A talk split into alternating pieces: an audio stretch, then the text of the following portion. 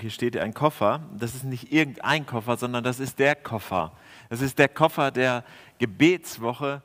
Und diese Gebetswoche war sozusagen die Vorbereitung, das Training oder einfach die Grundlage für diese erste, dieser erste Turn der, äh, der Interessensgruppen, da wo wir das so ein bisschen neu sortiert haben. Und äh, da haben wir für Dinge gebetet, zum Beispiel Sachen, die uns begleiten. Hier sieht man das Pandemie, Angst, Arbeit, Gesundheit, Beziehung. Wie wird das alles werden? Das war für uns eine wichtige Sache. Wir hatten hier einmal ein Fernglas. Wir wollten Ausschau halten nach Gott. Wir wollten in die Bibel schauen auf jeden Fall. Hier ist auch noch ein sehr kostbares Handy ähm, drin und da ging es um Verbindung halten. Hier ist eine Flasche Wein. Äh, die ich nachher übrigens gerne verschenken würde, weil es ein feinherber Wein ist, den ich nicht so gerne mag. Also wer Interesse hat, kann sich bei mir melden. Und die ganzen bunten Zettel, also der Wein steht für Gemeinschaft, die wir natürlich gerne haben wollten. Und die ganzen bunten Zettel, da ging es um Dankanliegen. Und die überwiegen hier völlig. Ganz viele Dankanliegen. Danke, dass du die Möglichkeit der Begegnung schenkst. Danke für die vielfältigen Möglichkeiten äh, in unserer Gemeinde, Kleingruppen kennenzulernen, Spaß, Coaching. Philipp steht da auch drauf. Dank dafür und ähm, das überwiegt. Und bevor ich jetzt loslege, bete ich noch einmal. Jesus, ich danke dir für die Gebete, die wir eben schon gesungen haben. Danke für diese guten und wichtigen Lieder. Danke dafür und danke für diesen Gottesdienst, dass wir ihn so feiern können dass wir nicht verzweifeln müssen, sondern weil wir diese Möglichkeit haben, ist es auch immer ein Grund zu danken. Danke dafür und äh, bewege uns doch gerne, wenn du es nicht schon getan hast, in diesem Gottesdienst, durch diesen Gottesdienst. Ich bin so froh, dass du hier bist und dass egal wo wir hingehen und was wir starten, du gehst uns immer noch entgegen. Das ist ein, ein so großes Versprechen, ein so großes, ähm, eine so große Verheißung. Danke dafür. Amen. Lobe den Herrn, meine Seele, und vergiss nicht, was er dir Gutes getan hat. So ein schöner Vers. Wenn ich den lese, dann denke ich, ja, da lobe ich Gott. Ja, ich will das nicht vergessen, was Gott Gutes getan hat. Er beschreibt, er schreibt perfekt die Absicht dieses Gottesdienstes heute. Wir wollen Gott loben und wir wollen nicht vergessen, was er Gutes getan hat. Und es kam ja schon raus in diesen Berichten, die wir gehört haben. Ähm, deshalb fiel mir dieser Vers auch ein. Aber dieser Vers, der erinnert mich auch an eine andere Reaktion. Und zwar war das noch, als ich in Laumburg gearbeitet habe, in der evangelisch-lutherischen Kirchengemeinde dort. Da konnten die Konfirmanden sich das aussuchen, äh, ob sie äh, von uns einen Vers bekommen also wir suchen einen Bibelvers aus, den Sie dann zu Ihrer Konfirmation äh, bekommen haben, oder ob Sie es selbst tun wollten. Manchen war das ganz wichtig, dass sie einen ganz tollen Vers haben, anderen war es eigentlich egal. Da braucht man ja auch nicht so zu tun und manchen wurde es dann vielleicht im Nachhinein äh, wichtig, aber egal wie, einmal hatte das Ganze ein Nachspiel. Und das hat mit diesem Vers zu tun. Da hat jemand diesen Vers bekommen und was wir irgendwie nicht wussten oder mitbekommen haben, wenige Wochen vorher ist sein Vater gestorben. Und dieser Vers wurde dort als Hohn verstanden. Es gab ein, viele Diskussionen und Gespräche danach. Was, was hat Gott denn hier getan, dass wir ihn loben sollten? Was ist da denn Gutes passiert? Nein, nach Loben war dort niemandem zumute und das kann man auch ganz gut verstehen ein und derselbe Vers löst da ganz unterschiedliche Reaktionen aus. Und wir als Christinnen und Christen, die Jesus folgen wollen, die werden dann durch Paulus im Epheserbrief noch erinnert, ermuntert einander mit Psalmen und Liedern, wie der Geist sie euch eingibt, singt und spielt Christus, dem Herrn, von ganzem Herzen. Und jetzt kommt's, dank Gott zu jeder Zeit für alles im Namen unseres Herrn Jesus Christus. Alle Zeit für alles. Vielleicht denkt jetzt so mancher, also standhaft bleiben, ertragen, okay. Das ist schon schwer genug so als, äh, als Christ. Aber dankbar sein für alles, das nicht unrealistisch? Das nicht ein bisschen übertrieben? Oder verstehen wir das Danken vielleicht falsch? Danken kommt meistens nicht so von alleine. Und ich glaube, die größten Probleme sind da, ist da eine gewisse Übersättigung oder vielleicht auch eine fehlende Wertschätzung. Oder läuft das vielleicht bei euch wie bei mir manchmal, wo ich vor lauter Bitten gar nicht mehr registriere, dass Gott schon etwas tut in meinem Leben und gar nicht zum Danken komme, weil ich ja schon wieder neue Bitten habe? Warum, warum sollen wir uns dann so einen Krampf daraus machen, das Danken nicht zu vergessen? Wenn es nicht da ist, ist es eben nicht da. Das wäre ja auch nicht authentisch, wenn wir es dann tun. Dazu später mehr. Im Psalm 103 den habe ich vorhin schon zitiert. Der Psalm ist ein, ein, ein ganzes großes Dankgebet. David war ja erstmal ein Mensch wie wir. Und was ihn so besonders auszeichnete, war, dass er immer ganz außergewöhnlich die Nähe zu Gott gesucht hat. Er lieferte sich ihm aus. Er sang ihm, pries ihm, tanzte und versagte. Und dann liest man über Davids Leben, ein Mann oder ein Mensch nach dem Herzen Gottes. Wir schauen uns mal nochmal die ersten Verse an. Ich habe die auf die Folie hier geschrieben. Nach der Basisbibelübersetzung von David. Lobe den Herrn meine Seele und alles, was in mir ist, preise seinen heiligen Namen. Lobe den Herrn meine Seele und vergiss nicht das Gute, das er für dich getan hat. Das ist eine Selbstaufforderung, eine Eigenermannung. Befehl an mich selbst sozusagen. Los, David oder los, Willi, tu das. Anscheinend scheint es diesem Menschen nach dem Willen Gottes auch nicht immer so von alleine ähm, passiert zu sein, dass er Gott gedankt hat.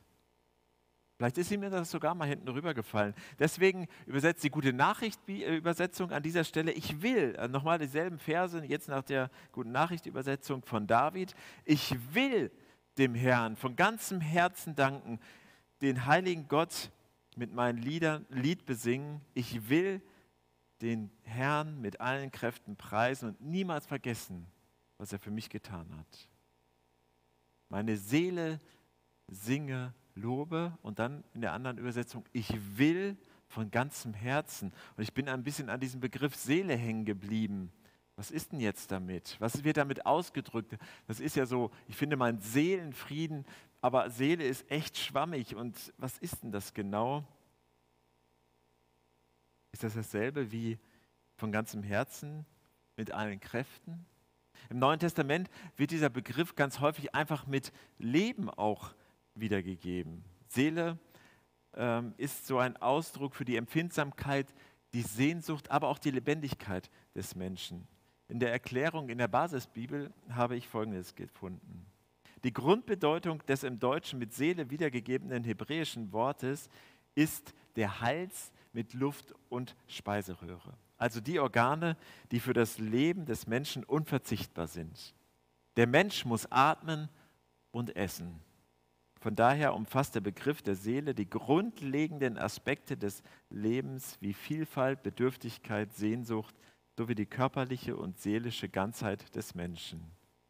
Der biblische Begriff der Seele ist daher oft gleichbedeutend mit dem deutschen Ich. Sie steht stellvertretend für das von Gott geschenkte Leben des Menschen, die Seele. Wenn ich also sage, ich will Gott loben, ich befehle es mir oder ich sage halt, ich will, dann ist das so eine ganzheitliche Lebensentscheidung. Ich will Gott loben, ich will Gott danken. Was ist der Grund? Weshalb kommt David dazu, das zu wollen? Wir lesen die nächsten drei Verse. Meine ganze Schuld hat er mir vergeben, von aller Krankheit hat er mich geheilt, dem Grab hat er mich entrissen, hat mich mit Güte und Erbarmen überschüttet. Mit guten Gaben erhält er mein Leben und täglich erneuert er meine Kraft und ich bleibe jung und stark wie ein Adler. Das sind sechs gute Gründe dafür, Gott zu danken, die er hier konkret aufzählt. Vergebung der ganzen Schuld, Heilung von Krankheiten, Bewahrung vor dem Tod, beschenkt mit Güte und Erbarmen, beschenkt mit lebenserhaltenden guten Gaben und beschenkt mit Kraft. Aber was macht David hier eigentlich? Was macht er eigentlich? Er blickt zurück auf sein Leben oder er schaut auf sein Leben und beschreibt dann, was er so erlebt hat. Und dankt Gott damit. Und dieser Blick des Aufschreibens führt ihn wiederum zum Adressaten. Wem habe ich das denn eigentlich zu verdanken? Lies die nächsten Verse. Der Herr löst ein, was er versprochen hat. Den Unterdrückten verschafft er Recht. Mose hat er eingeweiht in seine Pläne. Israel hat er seine Wunder sehen lassen. Der Herr ist voll Liebe und Erbarmen, voll Geduld und unendlicher Güte. Er klagt nicht immerfort an und bleibt nicht für alle Zeit zornig. Er bestraft uns nicht, wie wir es verdienten. Unsere Untaten teilt er uns nicht heim. So unermesslich groß, wie der Himmel ist,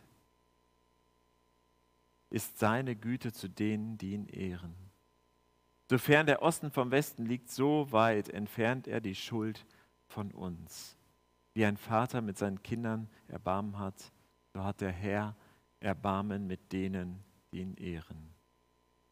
David beschreibt hier Gott, wie er ihn sieht, wie er ihn erlebt, als jemand, der sein Wort hält, treu, als jemand, der den Unterdrückten hilft, voll Erbarmen, voll Liebe, voll Geduld, voll unendlicher Güte.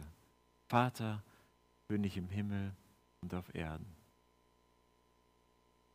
in den Dingen, die David erlebt, wird er dankbar und dann hebt er den Blick und sieht, wie Gott ist. Natürlich nur ein kleiner Ausschnitt, nur sein Ausschnitt, aber er erkennt Gott immer besser. Ich lese die nächsten Verse. Wie ein Vater mit seinen Kindern Erbarmen hat, so hat der Herr Erbarmen mit denen, die ihn ehren. Er weiß, was für Geschöpfe wir sind er kennt uns doch. Wir sind nur Staub. Der Mensch ist vergänglich wie das Gras. Es ergeht ihm wie der Blume im Steppenland. Ein heißer Wind kommt und schon ist sie fort. Und wo sie stand, bleibt keine Spur mehr. Er beschreibt die Menschen im Gegensatz zu Gott. Auf der einen Seite dieser allmächtige Gott und auf der anderen die Kinder oder dieses krasse Bild eines wertlosen oder vergänglich, sehr vergänglichen Geschöpfes, Staub, sagt er hier, wie Staub. Mit dieser Selbsterkenntnis beginnt ja auch schon eine Erneuerung. In der Erklärung der Basisbibel steht, das bekannte Gebot, Gott mit der ganzen Seele zu lieben, ist also nicht nur eine Aufforderung an den Menschen, sondern zugleich auch ein Ausdruck dafür, wie sehr er auf Gott angewiesen ist und sich nach seiner Zuwendung sehnt. Dank ist immer auch ein äh, Ausdruck meiner Seele, meiner Beziehung zu Gott. Menschen, die nicht danken können, die werden in ihrer Beziehung zu Gott wahrscheinlich ganz grundsätzliche Probleme haben. Am vergangenen Freitag habe ich mit Günther B. Punkt aus unserer Gemeinde gesprochen. Und er erzählte mir, dass er im Rückblick auf das vergangene Jahr was ganz Interessantes erlebt hat. Und zwar ist dieses Jahr für sie natürlich abgesehen von der Pandemie und allem drum und dran äh, trotzdem eigentlich auch ziemlich belastet gewesen, weil sie in, in ihrer Ehe viele krankheitliche Rückschläge erleben mussten. Und gemerkt haben, dass sie immer wieder einander brauchten äh, und aufeinander angewiesen waren.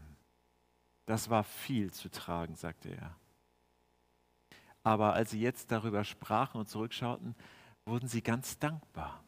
Und nicht aus, äh, aus einer falsch verstandenen Dankbarkeit, sondern weil sie gemerkt haben, dass die beiden sich immer näher gekommen sind. Und dann musste er einmal auflachen und sagt, und das nach 53 Jahren Ehe.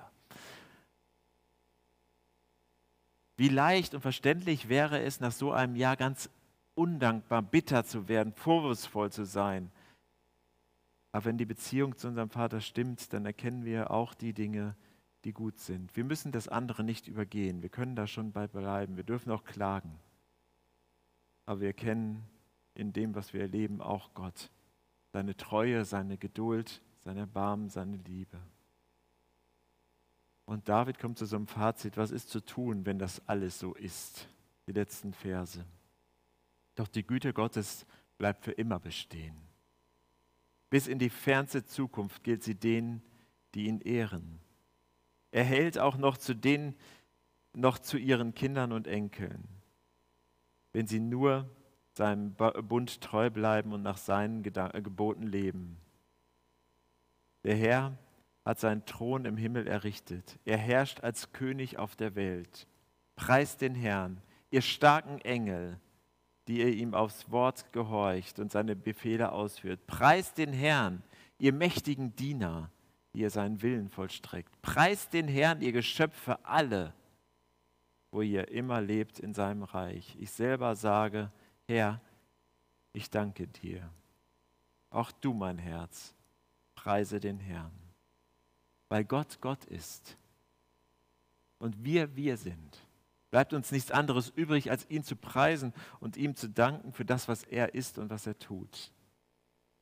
Danken ist vielleicht viel mehr als, sagt vielleicht viel mehr über einen Menschen aus als, äh, als andere Dinge. Es zeigt uns unsere Herzenseinstellung gegenüber Gott und es führt uns gleichzeitig auch zu Gott. Danken ist deshalb immer beides. Es ist auf, auf der einen Seite natürlich auch so eine Entscheidung und auch ein Ziel, aber es ist auch schon, schon äh, ein Weg, aber es ist auch schon der, äh, das Ziel, weil, weil er uns im Danken auch entgegenkommt. Das ist nicht so eine Aufgabe, wo wir immer leisten müssen, sondern im Danken wird uns Gott begegnen. Ich glaube, äh, es gibt drei gute Gründe, Gott zu danken. Das erste ist auf jeden Fall ein Grund zur Erneuerung. Ich erkenne ihn an und erkenne, wer ich bin. Wofür danke ich? Wenn alles nach meinem Plan lief? Oder kann ich auch danken für Dinge, die ich nicht als positiv einstufe? Kann ich mich Gott neu ausliefern und akzeptieren, dass er Gott ist und nicht ich? Zweiter Grund,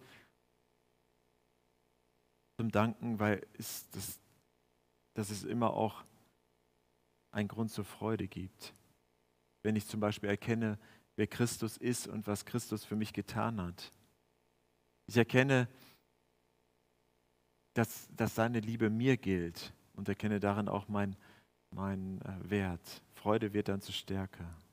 Letzte Woche hat mir jemand äh, am Telefon gesagt, wir sprachen über Freude und die Situation im Moment und dann sagte er, es ist auch schade, wenn man immer nur Freude gewinnt, wenn man darüber nachdenkt, dass es einem auch noch schlechter gehen könnte.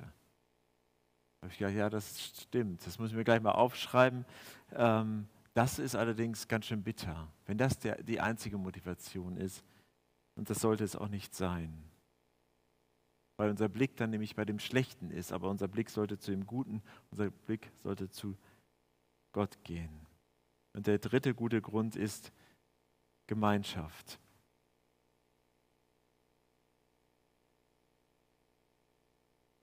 Der andere, der andere Mensch ist ja auch ein Ebenbild Gottes. Ist natürlich auch herausfordernd auf jeden Fall an der einen oder anderen Stelle. Aber es ist auch die Chance, Gutes zu tun. Gott zu ehren, Gutes zu erleben, voneinander zu lernen. Deshalb sind die Kleingruppen für uns ja auch so wichtig, weil Glaube unmöglich nur so eine Stunde vorm Fernseher sein kann, weil Glaube unmöglich nur ein Gottesdienst sein kann oder ein Gebet vorm Essen. Das finde ich alles gut. Aber Glaube muss doch mehr sein. Glaube ist mein ganzes Leben. Und deshalb schreibt ja auch Paulus im Römerbrief, äh, unser ganzes Leben soll ein Lob Gottes, ein, eine Anbetung, ein Gottesdienst sein. Wir feiern heute Gott für das zurückliegende erste Interessensgruppensemester. Hauskreise, so richtig klassisch Hausbibelkreise, Themengruppen, Hobbygruppen, es war alles da. Tolle Sachen, die wie wir schon gehört haben und noch hören werden. Menschen sind Gott begegnet. Menschen haben seine Liebe erlebt. Menschen haben Gemeinschaft erlebt. Und wenn wir das alles erleben wollen, Gott begegnen, dann ist Danken ein guter Weg. Ich möchte euch einladen zu einer Herausforderung für die nächste Woche oder für den nächsten Monat, für das ganze Jahr, wenn ihr wollt, oder Jahrzehnt oder den Rest eures Lebens, ist mir egal. Aber nehmt diese Chance an und vertut sie nicht so schnell, sondern äh, vielleicht wird diese Herausforderung für euch ja zum Segen und zur Lebensveränderung. Jeden Tag bewusst Gott danken für das, was er getan hat. Abends ist nach eigener Erfahrung ein guter Zeitpunkt dafür. Suche die Gemeinschaft mit anderen Gläubigen. Es ist ein Segen. Das kann eine Kleingruppe sein, das können auch Zweierschaften sein oder Dreierschaften. Wir haben in dieser Gemeinde das alles. Aber zu glauben, ich ziehe mich zurück und mache erstmal mein Ding und dann wird mein Glaube wieder gut werden, meine Beziehung zu Gott sich verbessern, das ist ein Trugschluss. Er wird uns, egal wo wir uns auf den Weg machen, egal wo wir stehen, wenn wir einen Schritt weitergehen, er wird uns entgegenkommen. Er wird diesen Schritt schon mitgehen. Darauf können wir uns verlassen. Das hat er uns versprochen. Nochmal zurück zu dem Anfang. Ich will oder einfach nur lobe, das ist ja Imperativ, Befehlsform. Wollen wir das? Ich möchte euch sehr einladen, diese Entscheidung ganz neu zu treffen. Ja, ich will mit meinem Leben dir die Ehre geben. Ich will dich loben. Will das wirklich tun. Es beginnt mit dieser Entscheidung. Und deshalb die Frage, willst du das jetzt tun? Das ist natürlich ein bisschen schwierig. Jetzt sitzt du vielleicht alleine zu Hause vor dem Fernseher oder am Laptop und denkst, ja, was soll ich denn jetzt machen? Naja, dann kannst du ja ziemlich, wenn du alleine bist, ziemlich easy sagen, jawohl, ich will das. Gott, ich will das. Und wenn du spürst, dass dich bewegt, dann tu es auch. Guter Tipp von mir. Nicht auf die lange Bank schieben. Und wenn du mit jemandem darüber reden willst, dann kannst du das natürlich genauso tun. Es ist aber gut, diese Entscheidung ganz bewusst noch einmal zu treffen. Ich bete noch einmal. Und vielleicht magst du unter diesem Gesichtspunkt auch mitbeten.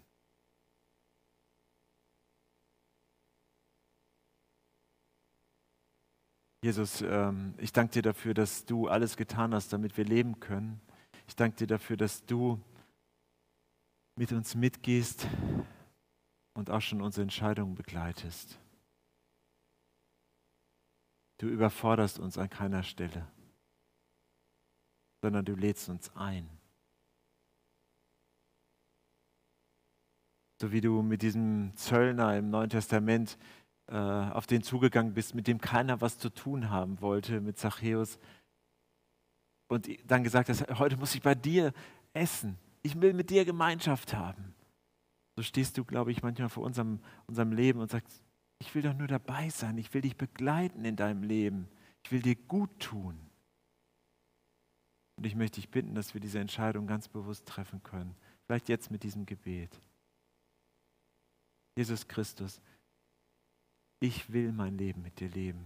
Ich will mit meinem Leben dir die Ehre geben. Und ich will dankbar sein für das Gute, das du schenkst. Amen.